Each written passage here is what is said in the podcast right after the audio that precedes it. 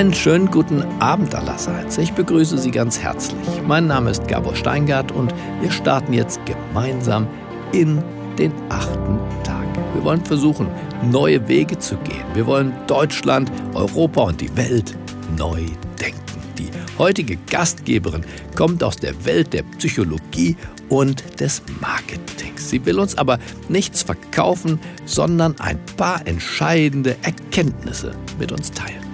Mein Name ist Ines Imdahl, ich bin Diplompsychologin. Ich mache seit über 30 Jahren tiefenpsychologische Marktforschung für Unternehmen ein Schwerpunkt ist die Frauenforschung. Damit habe ich angefangen und das hat mich mein Leben begleitet. Nicht, dass ich das immer machen wollte, sondern da bin ich wie die Jungfrau zum Kinde gekommen. Tatsächlich habe ich auch vier eigene Kinder und insofern ist das Thema Frau sein, sich mit Frauen auseinanderzusetzen, was Frauen bewegt, ein Thema, was mich mein Leben lang in der Forschung begleitet hat. Ines Imdahl hat in den vergangenen Monaten beobachtet, wie Frauen und da vor allem Mütter viel mehr leisten als schon vor Corona. Sie sagt, dass die Krise dem Kampf um Gleichberechtigung zwischen Männern und Frauen einen herben Rückschlag verpasst hat.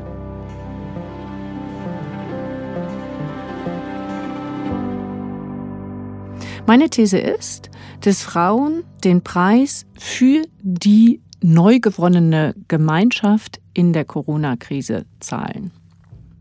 Frauen waren auch vor der Corona-Krise nicht so gleichberechtigt, wie immer behauptet wird. Zwar haben sie zum Teil sogar die besseren Abschlüsse, sowohl was das Abitur als auch was die Universitätsabschlüsse angeht, aber sie haben nicht die gleichen Chancen, in Führungsetagen nach ganz oben zu kommen. Immer noch nicht. Und das wäre ja dann der Ausdruck der Gleichberechtigung. Zunächst ist mal wichtig zu sagen, woran es nicht liegt. Es liegt nicht an fehlenden Kompetenzen oder an den Wünschen der Frauen. Ich allein habe mit 50 Frauen in einer Studie gesprochen, die gerne in den Vorstand wollen und die auch die Fähigkeit dazu haben. Es liegt daran, dass Männer gerne Männer befördern. Und es liegt daran, dass Meetingkulturen und Führungskulturen sehr männlich geprägt sind. Das ist gar nicht mal schlecht. Also wenn wir Frauen in den Aufsichtsräten und Vorständen sitzen würden, würden wir auch nicht freiwillig unsere Plätze räumen. Ne, das würden wir nicht machen. Das sieht man schon bei Kindern. Wenn ein Kind eine Schaufel mit einem anderen teilen soll, tut es das nicht. Also, wenn es nur eine begrenzte Anzahl von Plätzen gibt, dann wird man die unter seinesgleichen aufteilen wollen und nicht freiwillig mit noch mehr teilen wollen. Deswegen ist es natürlich wichtig, dass man andere Führungskulturen einübt und das geht leider nur über Quoten. Die meisten Frauen, mit denen ich gesprochen habe, sagen heute, ohne Quote werde ich da sowieso nicht hinkommen. Und wenn 50 Prozent der Frauen jetzt in den Führungsetagen sitzen, wird keiner mehr fragen, ah, du bist ja eine Quotenfrau. Hm? Und man kann es ja auch immer schön rumdrehen. Man kann ja auch sagen, ja, dann gibt es eben Quotenmänner. Also freiwillig werden die Menschen sich hier nicht verändern, das ist ganz klar.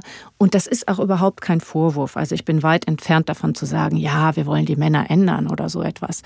Ich bin ein echter Verfechter von Diversity. Ich glaube, dass es wunderbar ist, gemischt geschlechtlich zusammenzuarbeiten, weil Frauen und Männer verschiedene Dinge können. Verschiedene. Nicht schlechter und nicht besser, sondern eben verschiedene Dinge.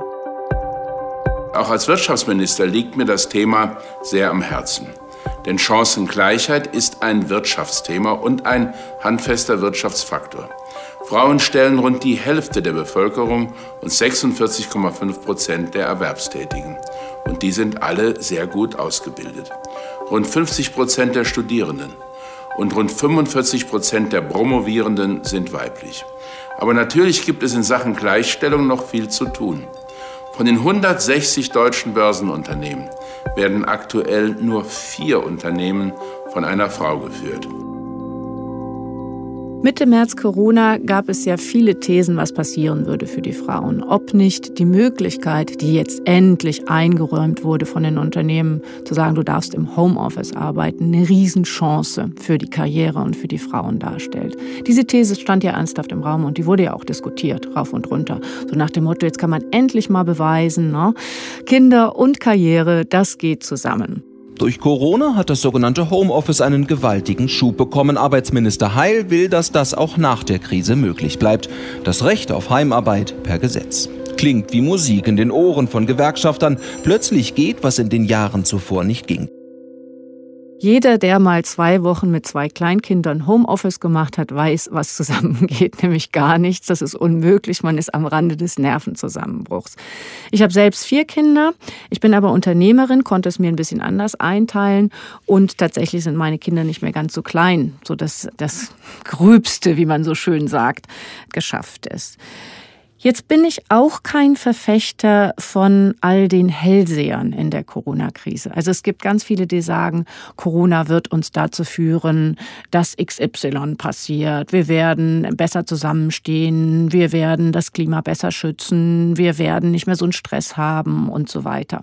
Insofern bin ich auch nicht so ein Verfechter zu sagen, die Frauen werden definitiv benachteiligt sein. Allein Jetzt verdichten sich die Fakten, dass genau das passieren wird. Es ist nämlich vielmehr so, dass diejenigen, die das Homeoffice schnell wieder verlassen haben, nachdem nun wieder auch ein bisschen geöffnet wurde, die Männer gewesen sind und die Frauen weiterhin zu Hause sitzen. Und dass es so ist, dass nicht die Männer auch im Homeoffice bleiben oder sich abwechseln, dann wäre es eine echte Entwicklungschance gewesen, wenn Homeoffice jetzt für alle gilt, wenn im Grunde gesagt wird, jetzt wird sich die Kindererziehung, die Kinderbetreuung auch mal gerecht aufgeteilt. Jetzt muss man fairerweise sagen, dass das noch nicht mal das Schlimmste ist. Bei der Kinderbetreuung entwickelt sich nämlich mehr in Deutschland als zum Beispiel beim Haushalt. Ja, also selbst Frauen, das muss man echt aus unseren Studien dann auch sehen, die im Grunde sagen, ich lebe in einer gleichberechtigten Partnerschaft. Mein Mann kümmert sich auch um die Kinder und äh, wir verdienen etwa gleich viel. Ich bin beispielsweise Journalistin, arbeite von zu Hause aus. Mein Mann hat einen anderen Job. Selbst da ist es so, dass wir oft unbewusst in Rollenvorstellungen verhaftet geblieben sind, die, wenn es nicht so ernst wäre, richtig lustig wären. Zum Beispiel fühlen sich die Frauen auch diese Emanzipierten oft noch dafür verantwortlich, dass die Hemden von den Männern gebügelt sind. Das klingt jetzt total komisch, finde ich aber einen ganz wichtigen Punkt, weil die bringen die dann irgendwie auf dem Weg, weil sie sowieso einkaufen gehen, noch schnell weg, selbst wenn sie sie nicht selber bügeln, ja. Aber sie sind dafür verantwortlich, dass das da liegt. Und wenn man da jetzt mal ein bisschen weiter in die tiefen Interviews geht, dann hört man, dass die Männer sagen, ich finde es toll, dass du auch Karriere machst. Ich finde es super, dass du auch Geld verdienst. Manche verdienen ja auch sogar gleich viel Geld, schon fast unvorstellbar. Und dann aber gleichzeitig losmoppern würden, ja, wenn dann aber der Haushalt nicht vernünftig gemacht ist. Sie erwarten quasi on top, dass die Sachen nebenbei mit erledigt werden. Das ist übrigens auch die klassische Teilzeitfalle. Also viele Frauen sagen ja, wenn ich Kinder habe, dann arbeite ich nur noch Teilzeit.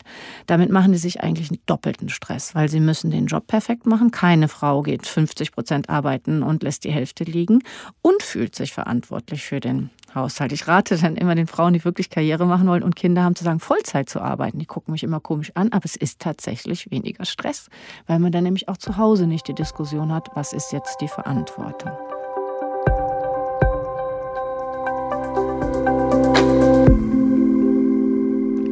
Was passiert also?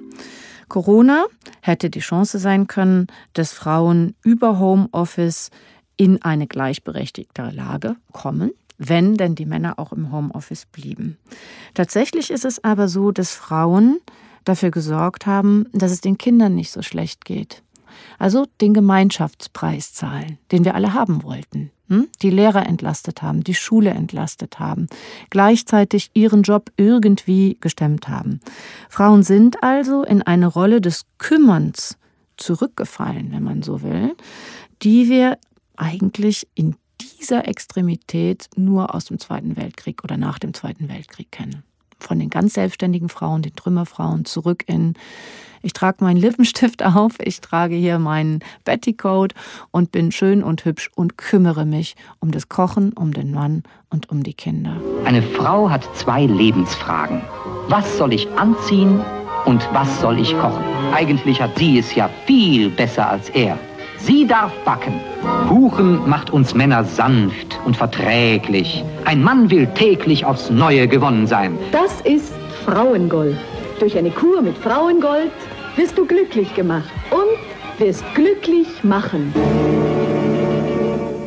Vielleicht ein Gedanke, der sehr wichtig ist. Wenn Frauen in Führungspositionen sind, dann gibt es ein unbewusstes Rollenklischee, was sie auch in Führungspositionen oft mit sich herumschleppen. Ich nenne das immer die Aggressivitätsfalle. Frauen glauben unbewusst, dass sie auch in der Führungsrolle sich stark kümmern müssen, dass sie umsorgender, fürsorgender für ihre Mitarbeiter, ja, handeln müssen, wahrnehmen müssen, wie die Stimmungen sind, nicht aggressiv sein dürfen. Aggressiv bedeutet ja erstmal nichts Böses, sondern es bedeutet ja erstmal in, vom Lateinischen her eine gewisse Durchsetzungsstärke zu haben. Ein Handeln, das bei Männern absolut akzeptiert ist, zu sagen, das machen wir jetzt so oder wir gehen diesen Weg, wird bei Frauen immer direkt schon als zu dominant, zu bossy, zu aggressiv angesehen. Und jetzt kommt das Fatale. Das denken die Frauen auch über sich selbst. Sie glauben, sie wären bessere Führungskräfte, wenn sie eben more caring sind, also sich mehr kümmern. Das, was sie jetzt in der Corona-Krise zu Hause wieder übernommen haben, ist ganz oft etwas, was sie in ihrem Führungsstil auch mit sich herumschleppen. Sie wollen gemocht werden von ihren Mitarbeitern. Frauen wollen gemocht werden. Und das steht ihnen manchmal tatsächlich im Weg. Dadurch sind sie angreifbar. Ja, wenn ihnen jemand sagt, das hätte ich von dir nicht erwartet, du bist doch auch eine Frau, du musst doch Verständnis haben. Ja, das wäre vielleicht das Erste. Wir brauchen viele Frauen, die darüber sprechen und merken, mir geht's auch so. Das ist nicht schlimm, ich bin nicht falsch, ich bin nicht verkehrt. Das ist das Aller, Allerwichtigste, erstmal mitzunehmen, dass Frauen sich alle so fühlen, dass es aber nicht falsch ist, sich so zu fühlen. Und dann kann man vielleicht ja auch mal anders handeln und sagen, ja, okay, dafür werde ich jetzt nicht gemocht, aber let's face it, das ist jetzt part of the job. So muss ich jetzt erstmal handeln. Wir brauchen dann natürlich neue Partnerschaftsmodelle. Und ich komme jetzt wieder auf die verrückten Hemden bitte hört endlich auf, den Männern die Hemden zu bügeln.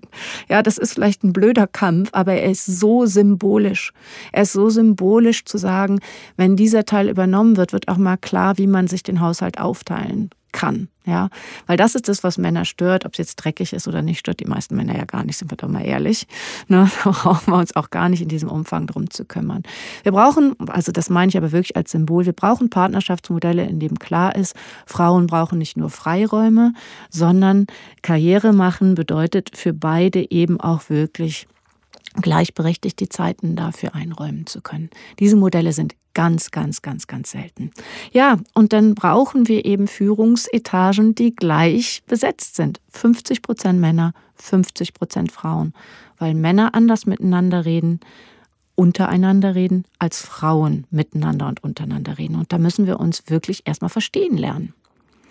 Frauen dekodieren in Meetings die Dinge ganz anders, als Männer das tun. Hm? Frauen kommen in Meetings rein, in Führungsmeetings rein, sind perfekt vorbereitet, perfekt vorbereitet, stellen vor, was sie ändern möchten und merken nicht, dass sie dabei im Grunde im wahrsten Sinne des Wortes schon fünf von den Herren auf den Schlips getreten sind. Ja? Männer reagieren dann erstmal gar nicht und Frauen machen weiter in der Sache und versuchen vorwärts zu kommen.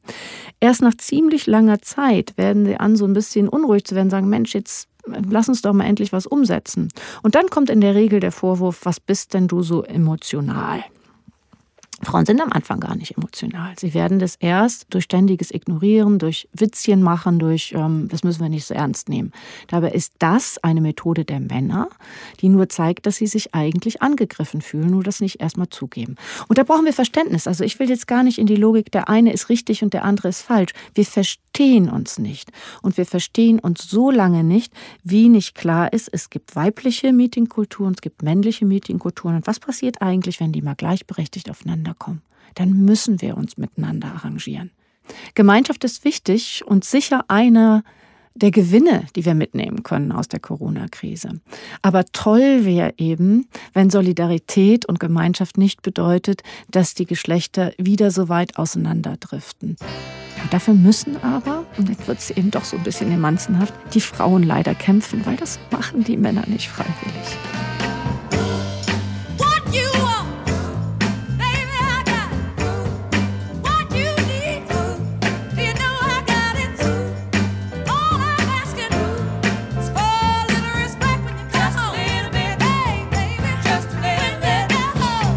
Bedanke mich, dass Sie mir heute zugehört haben.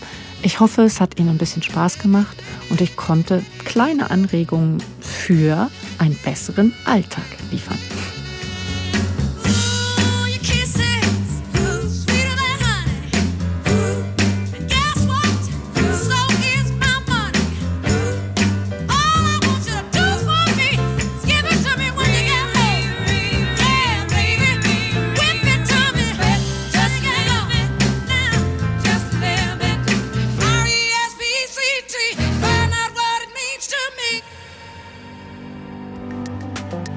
Vielen Dank, Ines Imdahl, für diesen ganz anderen Blick auf die Krise, aus der wir ja jetzt langsam herauswachsen dürfen.